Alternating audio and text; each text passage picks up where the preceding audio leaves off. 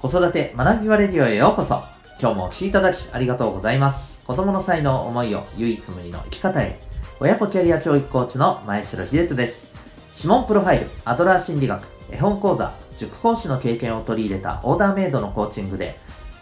親子のコミュニケーション、キャリアのサポートをしております。このチャンネルでは、共働き、子育て世代の方を応援したい、そんな思いで、子育てキャリアに役立つ情報やメッセージを毎日配信しております。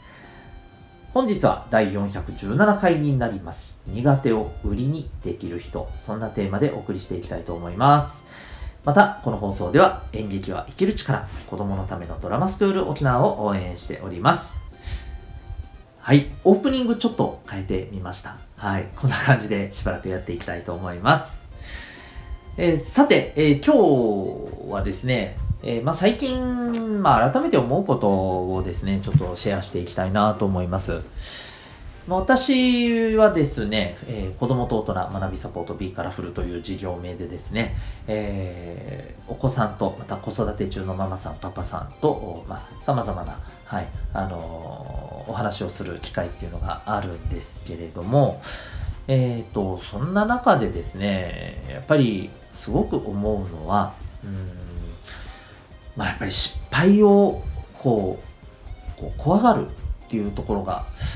やっぱりすごくもったいないなっていう感じにね、まあ、あの、そう、そういう気持ちになることがですね、うん、まあよくあるんですよね。まあ、特に、やっぱりこれはお子さんに対してっていうところが大きいかなと思います。うん、まあ、とりあえずやってみたらいいのに、ねやっぱりなんかやろうとしなくて、まあ本当にやりたくないことならね、いいんですけれど、うん、なんていうか、本当はやってみたいとか、別に、あの、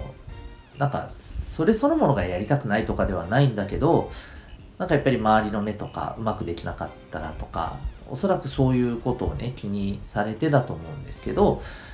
ね、なんか、あ自分はいいですっていうふうにね、えー言ってしまうところが、なんかすごくもったいないなというふうに思ったりしています。で、やっぱりこういったね、あの失敗をこう恐れる、うまくできないっていうことに対して、なんかやっぱりちょっとこ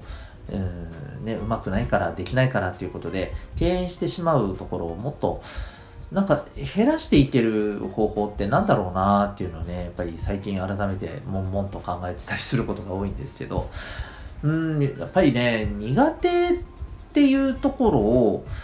こう、隠してしまうんじゃなくて、むしろ、売りにできるっていうことが、僕はすごく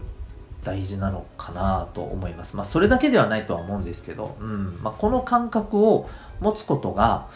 失敗に対して恐れを持たなくなる。そんなところにつながってくるんじゃないかなと思うんですよね。で、まあ、そんなことを考えながらですね、いろいろとこう、はい、あの、情報を見ていたら、うん、あの、僕、この方初めて知ったんですけどね、へえ、面白いという方を見かけまして、えっ、と、今、YouTube や Instagram はね、えー非常にされていらっしゃるのかな。テレビにも実はね、出たあのことがあって、まそれで結構、あのこの存在が知られるようになったらしいんですけど、えっとね、郡司理香さんという女性の方なんですね。皆さんご存知ですかね？ちょっと初めて聞いたという方は、あの、まあ、検索ね、されてみたらと思うんですけども、えっ、とですね、まあ、日本一運動音痴みたいなのが、この、この方のキャッチコピーみたいな感じで、うん、まあ、それで、えー活動をされて、まあ、主に YouTube なのかな、うん、まあ、発信をね、されていらっしゃっていてですね、えーまあ、その中には、その、なんていうのかな、この、この方の、まあ、日常の、あの、日常を感じてることとか、まあ、ファッションのこととかもね、すごくされてて、なんか、ファッションはね、すごくね、おしゃれでね、なんかいいなって思うんですよ。まあ、多分ね、あの、すごくお好きでいらっしゃると思いますし、またあの、なんか、すごくね、えっと、綺麗な方なんですよね。うん。で、まあなんか、音痴って、えーそ本当にこの人、そうなの？って、パッと見ね、思っちゃうような、まあ、あの、本当に、えー養子の方なんですけれど、えっと、実際に運動してる動画とか見ると、なるほど、なるほど、面白いとあのいうのもありますし、あと、その日常のことをですね、まあ、話されたり、こうされているような、えー、動画もね、ちょっとしたショート動画とかもインスタグラムに上げられてるんですけど、まあ、おそらくすごくね、天然な方なんだろうなと思います。うん。あの、おそらく、なんていうのかな。そこから僕すごく、僕なりにね、あ、多分こういう方なんだろうなと思あのいう感じなんですけど、おそらく感覚とか、え物事への反応の仕方とかですね、こういったところが多分ね、独特なんですよ。で、それが結構多分すっとんきょうなところがおそらく終わりで、まあ、それが多分ね、周りの人から見ると 何それっていうふうにね、あのすごくあの面白く見えたり、うん、まあ、あのある意味ほっとこう和ませるようなね、多分そんなキャラクターの方なんだろうなと思うんですけど、でもこの方、いろいろね、あのこう、興味があって、いろいろ見ていくと、まあ、幼少の頃にね、あのやっぱりまあそういうところがあったからっていうのもあるんでしょうけど、なんかダンスがうまくできなくていじめられたりっていうこともね、あったらしいんですね。うん。で、えー、まあ、あの、子供の頃ってやっぱりね、なんかそういう、なんていうのかな、うん、まあ、特にこの運動とか、えー、行動、うん、えー、なんていうのかな、うん、もう、なんかちょっとした動きとか、うん、リアクションとか、そんなのが結構独特だったらもう本当にそんなので、ね、何かしらちょっとこう、いじめられたりってね、あったりしますよね。まあ、多分そういうことなんだろうなっていうふうにね、思います。うん。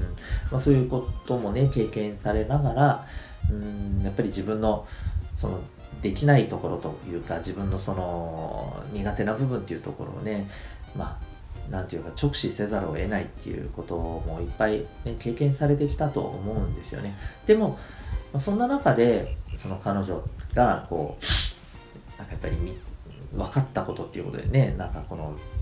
ニュースの記事にも出てたんですけど、苦手なことを隠すのではなくて、うんまあ、それを、あの、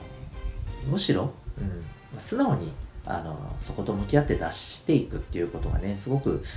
まあ大事なんだなということをね、多分、あの、この方なりに、うん、それを感じられて、まあだからこそ今、えー、そういった自分はすごく、あのね、運動音痴ですと。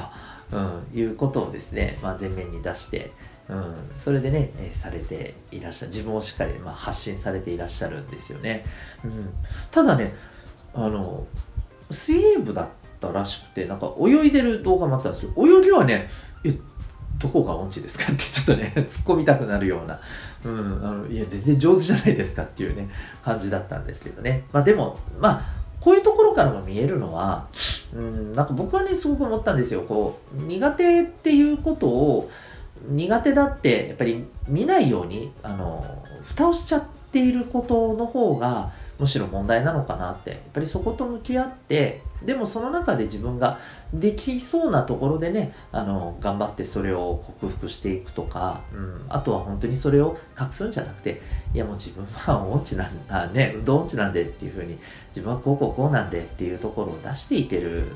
のがね、僕はやっぱり、すごい素敵だなと思います。うん、で、これって、あの、まあ、今その郡司さんという方をちょっとね、例にしてお話ししましたけれども、私たちの身の回りでもいらっしゃるじゃないですか。なんか自分の、えー、できない部分っていうのを変に隠したり、ね、やっぱりちょっとプライドとかどうしてもね、人ってあるから、えー、そういったところをこうつつかれるとすごく嫌な気持ちになったりするのも当然あるんですけど、まあそれをもう超えて、むしろあの自分がこんななんですっていうところを、なんか変に見せびらかすとかでもなくですね、なんか素直に、うん、もう本当にオープンにしてるっていう感じの方って、なんか僕の、これ僕だけじゃないと思うんですけど、そういう方って大体ですね、うん、なんていうか、周りからですね、まあ、とても、あの、信頼されてたり、うん、あるいは周りからすごく親しまれていたり、人気者だったり、そんな方が僕すごく多い気がするんですよね。むしろなんか隠そうとしてる方の方が、うん、なんかちょっとね、近寄りがたいまではいかないけれども、うん、なんかやっぱりちょっと、なんかちょっと壁を隔ててるな、みたいなね、えー、感じになってしまうような、うん、なんかむしろそんな印象がね、なんか傾向としてあるようなね、うん、僕はそんな気がするんですよ。で、まあ大人になってからだとなかなかこういうのを変えていくのって難しい部分もありますけどでも、まあ、そんなことは決してなくてで私たちがですねやっぱりオープンでいること苦手なところをですね隠すんじゃなくて、えー、まあ、そうなんだよねってあの素直に出せることでそれを子どもたちにそんな姿をね見せていけることが子どもたちにとってもあなんだねこんなとこ出したっていいんだとむしろこういうことををああだこうだいじめるようなね、うんなんか意地悪するような、そんな行為の方がむしろ恥ずかしいんだなと。うん、でそんな風にね、なんていうのかな、考え方が、うん、シフトしてくれたらね、いいなっていうふうに思います。うん、僕もですね、あの、もう、もう苦手なもの多々あります。ぶっちゃけこうやって喋ってますけど、僕喋るのもね、はっきり言って得意だと思ってないんですね。だったらなんで喋ってんだよって話ですけど、うん、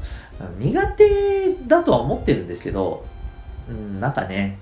やりたいなと思ってるからやってる感じなんですけどね。うん、で、まあね、聞いてる方の中には、まあ、なんか、お前なんか同じこと2、3回繰り返してんぞ、おいっていうふうに思われてることも、まあ、あると思ってるんですよ。で、もちろんそれもね、少しずつ直さなきゃとは思っているんです。はい。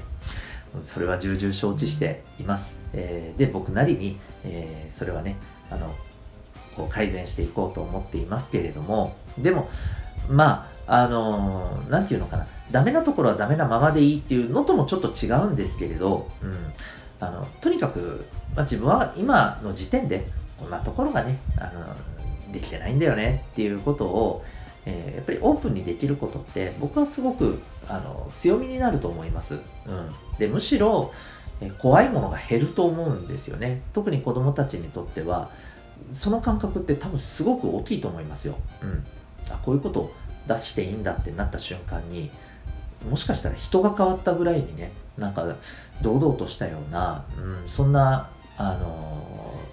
立ち振る舞いに、ね、なるようなね、まあ、そんな気すらします。うん。子供たちって本当にね、あの、劇的に変わりますのでね、大人と比べてもね。うん。なので、まあ、私たちがまずですね、はい、苦手なことを隠さずにオープンにして、そして、まあ、それにね、あの、一生懸命チャレンジする、そんな姿を見せていくことで、お子さんにもね、えー、自分の、まあ、できてないところをね、あの、変に目を背けるんじゃなくて、向き合って、で、またそれに対してね、どう克服するかなっていうことを前向きに考えたり、えー、で、その延長としてやっぱり失敗を恐れずに、よし、やってみようかと。うん、ダメ元でね、えー、できんかったらできんかったで、なんかそれはそれで面白いじゃんじゃないですけどね。うん、そんな風な感覚になっていけることを、まあ、私たちがね、えー、その環境を作っていけたらいいんじゃないかなと思っております。ということで、今日はですね、えー、苦手を売りにできる人、そんなテーマでお送りいたしました。え、最後にお知らせでございます。えー、私が運営している、えー、お父さんのためのオンラインサロンというのがあって、えー、え、ともいくパパの学び場というね、名前の、はい、えー、サロンをやっております、え。興味がある方はウェブサイトへのリンク貼ってますのでご覧になってみてください。え、忙しいお父さんがですね、え、仕事を頑張りながら聞いて学んだり、また交流できるような月1回からの交流の場があったり、で時にはですね、ご希望された方に個別でのご相談とかですね、個別でのコーチングセッションとか、こういったこともご提供させていただいております。えー、詳しくは、ウェブサイトの方でご覧ください。それでは最後までお聴きいただきありがとうございました。また次回の放送でお会いいたしましょう。学び大きい一日を